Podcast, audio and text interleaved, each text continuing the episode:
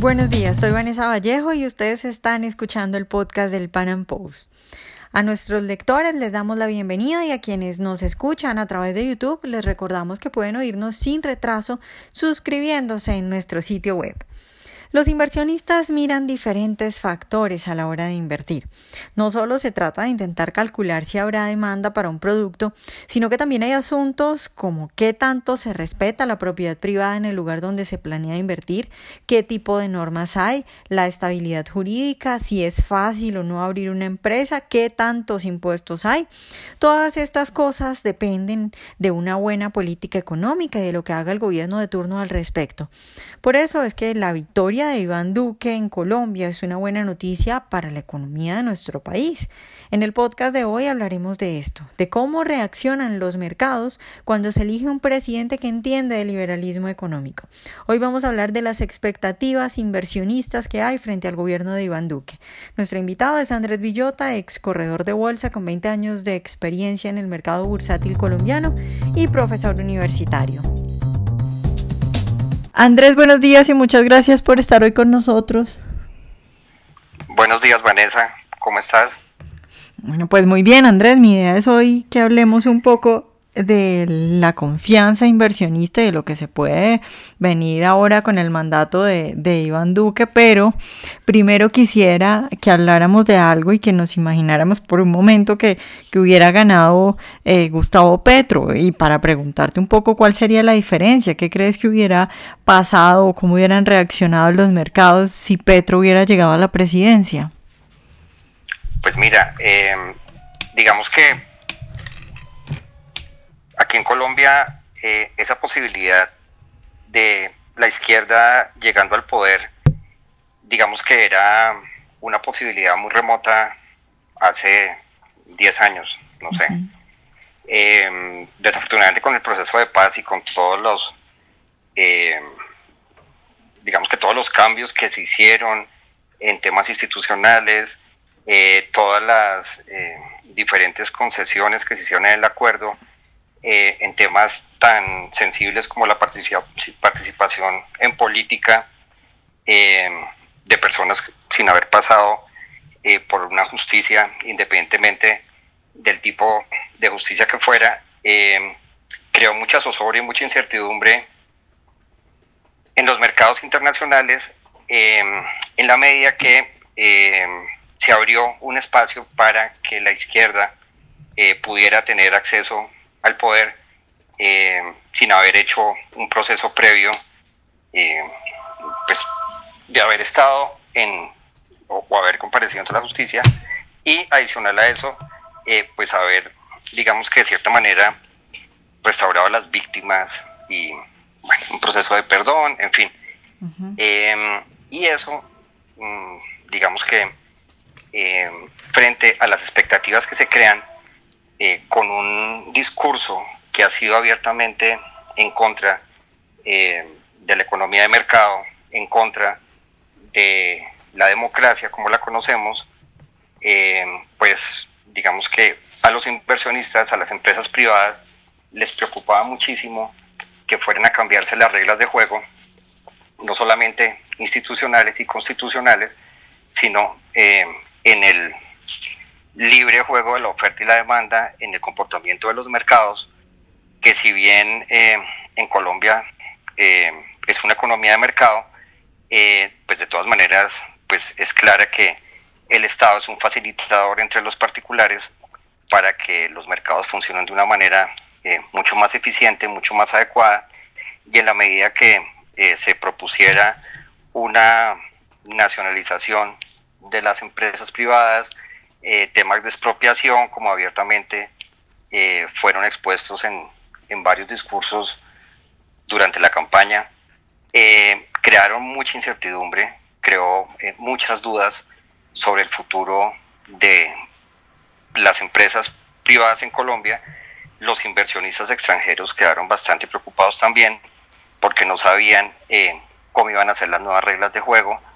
el miedo a la expropiación digamos que desde que existe el respeto a la propiedad privada, que curiosamente aquí en Colombia, desde la constitución de Río Negro, mediados del siglo XIX, existe y es respetada, eh, pues eso generó muchísimas, muchísimas, eh, muchísima preocupación entre los, no solamente entre los que estaban, sino los que querían llegar aquí a Colombia o los que esperaban llegar a Colombia en un ambiente que se entendía que era de paz y que existía un posconflicto en marcha y en esa medida pues eso alteraba todas las posibilidades de, llegar. Hablando un día con, unos alumnos, eh, yo les decía que en las matrices de riesgo que tenían los inversionistas y que tenían las grandes calificadoras de riesgo, eh, la posibilidad de la izquierda eh, o de un cambio, más que, más que un, tema de, discurso, era un cambio real que afectara la economía de mercado y que se migrara de un régimen democrático a un régimen autoritario, eh, como hemos tenido el ejemplo en Venezuela. muchas veces cuando, cuando se ha querido, digamos que, mm, negar la existencia eh, de un modelo que, ha existido en Venezuela, que ha existido en Cuba y que pues, lo llaman el castrochavismo, eh, se, se, desconoce que existen unas características comunes en, el, en los que existe eh, un régimen autoritario y un, en lo económico un régimen que va en contra de la economía de mercado por cuenta de las expropiaciones y por cuenta de la nacionalización de la economía. Eh, entonces, en ese sentido, esa, esa preocupación y digamos que esos modelos que existen en la actualidad, pues son vistos con muchísima preocupación eh, por los mercados internacionales. Entonces, para, para cerrar este tema, eh, el hecho que hubiera llegado Petro al poder, pues nos hubiera aislado de los circuitos, digamos que de los mm, flujos de capital globales y muy seguramente las empresas mm, que ahora también digamos que el carácter de empresas locales eh, cada vez tiende a ser menor y digamos que ya todas tienden a ser globales, pues hubieran sido eh, bastante, bastante grave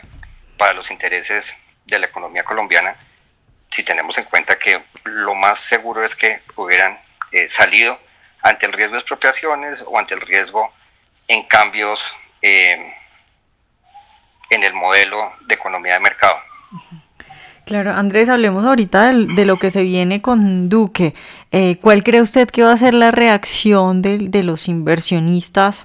y, que, y cuál va a ser, digamos, los cambios en economía. No sé si, si usted cree que ya se está viendo alguna reacción en los mercados por el triunfo de Duque. Pues hay, hay varias cosas a tener en cuenta y digamos que es muy interesante ver ejemplos de lo que ha pasado en países latinoamericanos. Eh, por ejemplo, en México, para que lo tengamos en cuenta, durante el primer trimestre de este año, eh, la revista Forbes dijo que eh, había habido un éxodo de capitales por más de 7.799 millones de dólares, que eso es, pues, pues para una economía como la de México, que es una economía tan grande y tan robusta, pues digamos que es una cifra bastante alta, y eh, todo por la expectativa que, mm, que muestran las encuestas, eh, que genera eh, esas encuestas, en el sentido que Andrés Manuel López Obrador pueda ser el virtual presidente de México. Las expectativas de los inversionistas están afectadas de manera negativa por los mismos elementos propios del modelo castrochavista, la expropiación, restricción de las libertades económicas, civiles y políticas, y eso genera obviamente que las empresas privadas no estén dispuestas a asumir ese riesgo por esperar eh, a ver qué va a pasar. En ese sentido es importante tener en cuenta otra cosa. Aquí en Colombia empezaron a, incluirse en los negocios cláusulas en las que, muy parecidas a, las opciones del mercado de derivados, en las que si ganaba Petro, eh, el negocio se deshacía y no existía negocio. Eh, esos fueron, digamos que, y eso fue una realidad, eso no fue eh, algo que probablemente pasó, no, eso efectivamente pasó. Eh, y básicamente es, es, por ese temor a que haya un cambio drástico en las condiciones. Em, aquí en Colombia, y digamos que, que, algo que venía pasando, y, es una tendencia que estoy seguro va a cambiar, eh, durante todo el proceso de negociación eh, con la guerrilla de las FARC, eh, el mercado estuvo bastante, bastante expectante en lo que pudiera pasar y existió un temor generalizado que las reglas y las condiciones de, fuego, de, de juego perdón, fueran a, a cambiar. un indicador que es muy importante tener en cuenta es el, índice de capitalización bursátil. Ese nos lo da el Banco Mundial y el Banco Mundial con cifras eh, del año 2010 decía que el valor que estaba dispuesto a, pagar un inversionista por las acciones que están en circulación en el mercado de la Bolsa de Valores de Colombia era de 208.502 billones de dólares traídos a, valor actual. Y en el 2017 o sea, durante todo el gobierno del presidente Santos, eh, en el 2017 los inversionistas estaban dispuestos a pagar solamente 121.477 billones. Es decir, es como si hubiéramos cogido el valor de las empresas en el 2010, en el momento que llega al poder Juan Manuel Santos, y ese y hoy la gente estuviera dispuesta a pagar casi la mitad de lo que valían esas empresas hace ocho años. Lo que me parece que es un indicador eh, bastante preocupante, porque eso significa una pérdida de valor gigante en la economía, eh, y eso está, digamos, basado totalmente en las expectativas hacia el futuro que se dieron durante todos estos ocho años. Eh, había incertidumbre, se perdieron la, la, división de los poderes que debía existir, eh, los pesos y contrapesos que debían existir dentro de las instituciones eh, se perdieron totalmente. Eh, digamos que, ese concepto de la unidad nacional hizo que el legislativo perdiera su autonomía frente al ejecutivo. pues del tema de la justicia ni hablar, pues, todos esos escándalos y todos esos temas, cómo se manejaba la justicia en las altas cortes, pues es vergonzoso. Y toda esa serie de, de, digamos que, consecuencias que trajo frente a la percepción de lo que estaba pasando en Colombia, eh, afectó muchísimo el valor que le asignaron los inversionistas a las empresas en Colombia. Si bien esa situación pues no podría no estar asociada a la actividad de la empresa como tal, eh, esa sensación de incertidumbre y todos esos vacíos que se empezaron a generar en temas de estabilidad jurídica hicieron que muchos eh, movieran sus inversiones y se salieran de ahí. Eso explicaría por qué la caída en los precios. Eh, algunos me dicen, no, pero es que ha habido unas empresas que se desenlistaron, entonces ya obviamente vale mucho menos, eh, pero también es gravísimo que las empresas se desenlisten de una bolsa porque eso significa que para la empresa no es atractivo estar en ese mercado, sino que prefieren irse para otros mercados o simplemente permanecer con su actividad aquí en Colombia, pero pues no es relevante ya para ellos eh, tener su, su, empresa inscrita, inscrita en la Bolsa de Valores de Colombia. Eh, evidentemente, pues lo, que se puede esperar pues con un, con un presidente eh, con unos discursos muy claros en los temas políticos, en los temas institucionales, tema del respeto de la Constitución, que no va a haber cambios en el modelo, eh, económico, que no va a haber cambios em, en, pues en, los temas de la, de, la, democracia y las instituciones democráticas, pues evidentemente esto alienta la llegada de nuevos inversionistas, alienta también a muchos que ya estaban aquí en Colombia pero habían congelado esas posibilidades de hacer inversión em, por lo que les decía, el miedo a, a, eventuales cambios en las reglas de juego, miedo a expropiaciones eh, miedo a restricción en las libertades económicas, en las libertades eh, civiles, en las libertades políticas, pues todas esas situaciones fueron eh, o van a ser o van a ir cambiando paulatinamente. hoy publicó RCN una encuesta de Jan Haas sobre tema de si piensa que las cosas van a mejorar y lo comparan con la medición anterior y subió creo que unos 14 puntos, y perdón, pasamos de 14 a 26 eh, por ciento que creen que las cosas van a mejorar. E, ese optimismo es muy, muy importante para la economía porque ese optimismo genera consumo, porque ese optimismo descongela todos esos proyectos de inversión que habían sido eh, precisamente em, parados o congelados por la expectativa de qué era lo que iba a pasar y esa incertidumbre había hecho que muchos se guardaran en las gavetas. Eh, también hubo muchas empresas que dejaron de contratar personal esperando a ver qué pasaba. Entonces, digamos que eh, no solamente por haberse eliminado la incertidumbre que se tenía frente a quién iba a ser el nuevo presidente, sino adicional a eso que el nuevo presidente tiene un discurso que ha sido bastante, bastante claro eh, y, en el, y eso ha generado pues digamos que muchísima, muchísima, eh, muchísimo optimismo y muchísima confianza en lo que pueda venir el futuro. a mí me tocó todo el periodo del presidente Uribe eh, en el mercado como corredor y era evidente eh, cómo funcionó todo el tema de la seguridad inversionista, eh, todo el tema eh, asociado también a, los problemas de seguridad tan grandes, todo, todo el tema de la seguridad democrática, y eso pues se vio reflejado en el mercado, no solamente en el crecimiento del PIB, sino también en las valorizaciones que tuvieron en esa época las acciones de las empresas que cotizaban en la bolsa, que que ahora estaba mirando, eh, prácticamente eran, eran los niveles a los que estaba la economía eh, antes de que empezara el gobierno del presidente Uribe. Eh, como quien dice, estamos a niveles de hace casi 16 años, que lo cual me parece pues terrible para una economía que tenga ese retroceso en términos del valor que tienen sus empresas en la bolsa, que ese es un, un indicador bastante importante para los mercados internacionales. Andrés, por, otra, por, otra parte, creo que, y eso es algo bastante, bastante bueno que va a traer la, el gobierno del presidente Duque, y es que durante todo este periodo que está por terminar, eh, por cuestiones políticas y estratégicas, eh, nos acercamos en el plano internacional a muchos países eh, para tener,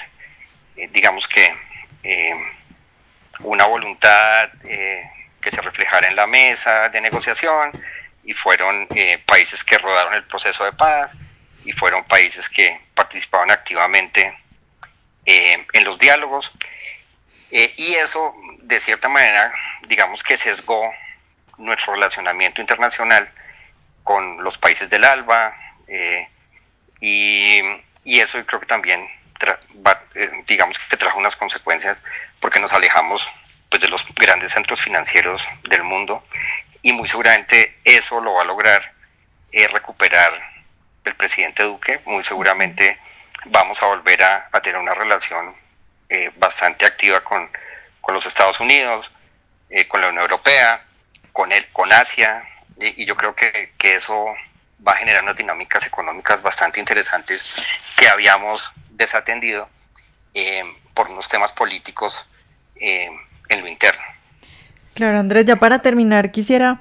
que nos hablaras un poco de, porque bueno, hemos hablado acá de la valoración de las empresas en la bolsa, de la inversión, de capitales extranjeros, pero ese discurso a veces eh, mucha gente no lo entiende y entonces uno escucha cosas como, bueno, es que el discurso de Iván Duque es para los ricos, es que es para aquellas personas que tienen bolsas cotizando, eh, que tienen empresas cotizando en la bolsa. Entonces, eh, para finalizar, un poco explicarle a, a la gente que no, bueno, no, entiende mucho de esto o que no está de acuerdo con ese discurso, cómo eso se ve reflejado en el bienestar eh, de toda la población y sobre todo de la gente más pobre. Mira, em, el papel del Estado en, en, estos temas económicos cada vez está siendo más cuestionado. Y digamos que la importancia que tienen ahora las empresas privadas es todo. Mm, ¿Por qué? Pues primero porque sobre su actividad y las utilidades que generan su actividad, las empresas están llamadas a eh, pagar unos impuestos que son con los que el Estado eh, funciona y hace inversión social. Y por otro lado, eh, los mercados de deuda pública en el mundo son bastante activos y los estados dependen de los recursos que le prestan a través de la emisión de bonos esos entes privados también. Entonces, no solamente son las empresas que tributan, sino los entes particulares, los grandes ahorradores, que le prestan recursos al Estado para que pueda funcionar. Eh, tristemente, nosotros tenemos la idea, y eso explicaría lo que tú dices, eh, creemos que el Estado por sí mismo es un ente rico eh, y resulta que los estados no son ricos ni pobres, los estados simplemente tienen una disponibilidad de recursos mayor en la medida que tiene unas empresas que son más grandes, que generan más utilidades y sobre las cuales tributan más. Por eso la economía de los Estados Unidos es tan grande, por eso la economía de los chinos es tan grande, eh, por eso eh, la, economía de muchos países europeos, los, digamos que los grandes eh, países, porque tienen muchas empresas que son los que generan esos ingresos y digamos que la población se ve beneficiada es en la medida que existan más ingresos que el Estado puede destinar a hacer eh, inversión social y va a poder invertirlo en salud, en educación, en todos, digamos que en seguridad, bueno, en todos los, los como los grandes vacíos que, existen en ese momento aquí en Colombia. Entonces, eh, más que beneficiarse los ricos, eh, los que más se benefician, digamos que es la población en su conjunto, en la medida que exista más empresas privadas que generen empleo, que generen utilidades, que generen inversión a través de, digamos que, el pago de impuestos o del préstamo de recursos eh, al Estado. Eh, igual, y, en eso digamos que la, la Escuela Británica de Relaciones Internacionales, ellos dicen que, que el mundo es un gran mercado y que el Estado simplemente está para facilitar el relacionamiento entre los privados a nivel global. Em, y, yo creo que, que eso, alguna vez eh, le oía al presidente Duque que, que, en relaciones internacionales tenía como una visión constructivista y eso, eh, y van de la mano, ¿no? Eh, creo que ahí tenemos que ser mucho más pragmáticos en esos temas económicos. Em, tenemos que, estar cerca de los grandes centros financieros internacionales, eh, porque si a Colombia le va bien, a todos nos va bien. Eh, es evidente que, durante los ocho años de la seguridad inversionista, de la, de la, confianza inversionista, perdón, de la seguridad democrática, toda esa, eh, esa población se vio, se vio afectada positivamente con el impulso que tuvo la economía. pudimos salir adelante de la crisis de 2008, que fue una crisis global bastante fuerte, y sin embargo tuvimos como enfrentarla. Eh, en ese momento el ministro era Oscar Iván Zuluaga, y él supo manejar de una manera bastante eh, pragmática toda la situación y pudimos salir adelante. Entonces, pues lo que yo tengo que decir ahí es que, que el Estado como tal no, insisto, no es rico o es pobre, sino lo importante es tener muchas empresas privadas eh, que tengan una actividad eh, protegida en el sentido que no van a ser expropiadas, eh, que no les van a cambiar las reglas de juego. y esa confianza lo que genera es que la gente piense en un largo plazo, hay inversiones a largo plazo y eso es lo que, lo que necesitamos nosotros. Muchas empresas queriendo venir a Colombia, muchas empresas queriendo expandirse, crecer más. Somos un mercado muy interesante en, en América Latina en, en número de población, y mucha gente tiene los ojos puestos en Colombia, siempre los han tenido, eh, pero digamos que, que, esa dinámica se afectó de manera negativa con toda la incertidumbre que, creó el proceso de paz. Eh, y entonces es el momento de empezar como a recuperar eso. Eh, algunos analistas afuera, por ejemplo, hablan del, del, periodo del presidente Santos como, como la década perdida de Colombia, sobre todo en términos económicos. eh, porque digamos que no, no se dio ese gran salto que, que en teoría debería haberse dado por todo el tema de la paz. Eh, y yo creo que esa es una oportunidad que, el presidente Duque debe aprovechar ahora eh, hacia el futuro, como cristalizar todas esas, esas potencialidades que pueden existir o que siempre han existido, pero que necesitan de ese parte de confianza que dé el presidente para que los mercados otra vez activamente vuelvan a Colombia. Bueno, Andrés, pues muchas gracias por estar hoy con nosotros. No, a ti, Vanessa, a mí gracias por haberme invitado. Ojalá hayan disfrutado nuestra entrevista de hoy. Recuerden seguirnos en nuestro canal de YouTube y en nuestras redes sociales y nos vemos en un próximo Panam Podcast.